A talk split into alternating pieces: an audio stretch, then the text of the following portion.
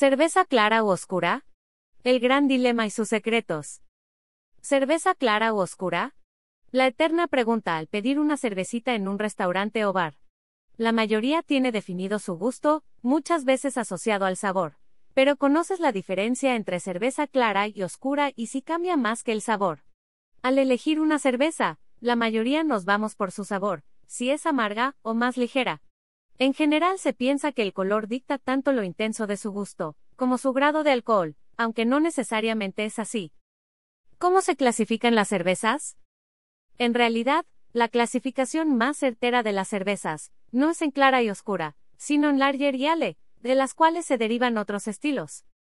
De acuerdo a la Hospitality Business and Hotel Management School. En Lausanne, Suiza, esta clasificación parte de su fermentación. Mientras las sales se fermentan a temperatura cálida durante un periodo relativamente corto, las lagers se fermentan por más tiempo a temperatura baja. Asimismo, en el primer caso se usan levaduras de alta fermentación que fermentan en la parte superior de la infusión, y en el segundo las levaduras se hunden hasta el fondo del tanque. Esto da como resultado general unas cervezas más claras, ligeras y doradas, en el caso de las lager y oscuras con tonos caramelo, e incluso negros, en la sale, como Explica el sitio RSVP. ¿Cuál es la diferencia entre cervezas claras y oscuras? El tipo de fermentación puede dar como resultado cervezas más claras y doradas, u oscuras o caramelo, pero no siempre es así. Es posible encontrar lager oscuras y ale más pálidas. Entonces, ¿cuál es la diferencia entre claras y oscuras? En realidad, clara y oscura es una forma de clasificar la cerveza por su apariencia, y si bien pueden responder a su elaboración, hay otros factores que influyen. De acuerdo a la Asociación de Cerveceros Artesanales de México, el color de la cerveza es un indicador de qué tan tostada estaba la malta con la que se elaboró una cerveza, uno de los cuatro ingredientes básicos de esta bebida. El grado de tostado cambia el color de la malta y de la cerveza.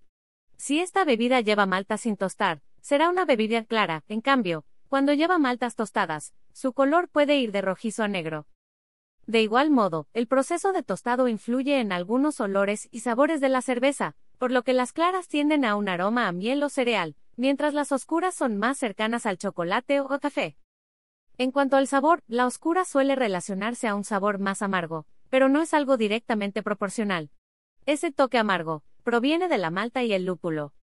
Si bien, las cervezas oscuras tienen maltas tostadas que aportan algo de amargor, también dependerá del lúpulo. De ahí que encontremos cervezas negras pero con un nivel más bajo de amargor que otras doradas. Lo que sí no tiene ninguna relación con el color, es la graduación alcohólica. Esta depende directamente de la cantidad de malta que se utiliza, así que no te confíes creyendo que una cerveza clara y ligera será menos pegadora. Por lo tanto, aunque las cervezas claras suelen ser más ligeras, con un color más delicado y fermentación larga, y las oscuras, tienden a un sabor más complejo y aroma intenso, no te dejes llevar solo por su color. Si te gusta el mundo de la cerveza, conoce más sobre sus clasificaciones y elaboración, así como las texturas y grado de alcohol, antes de elegir tu favorita.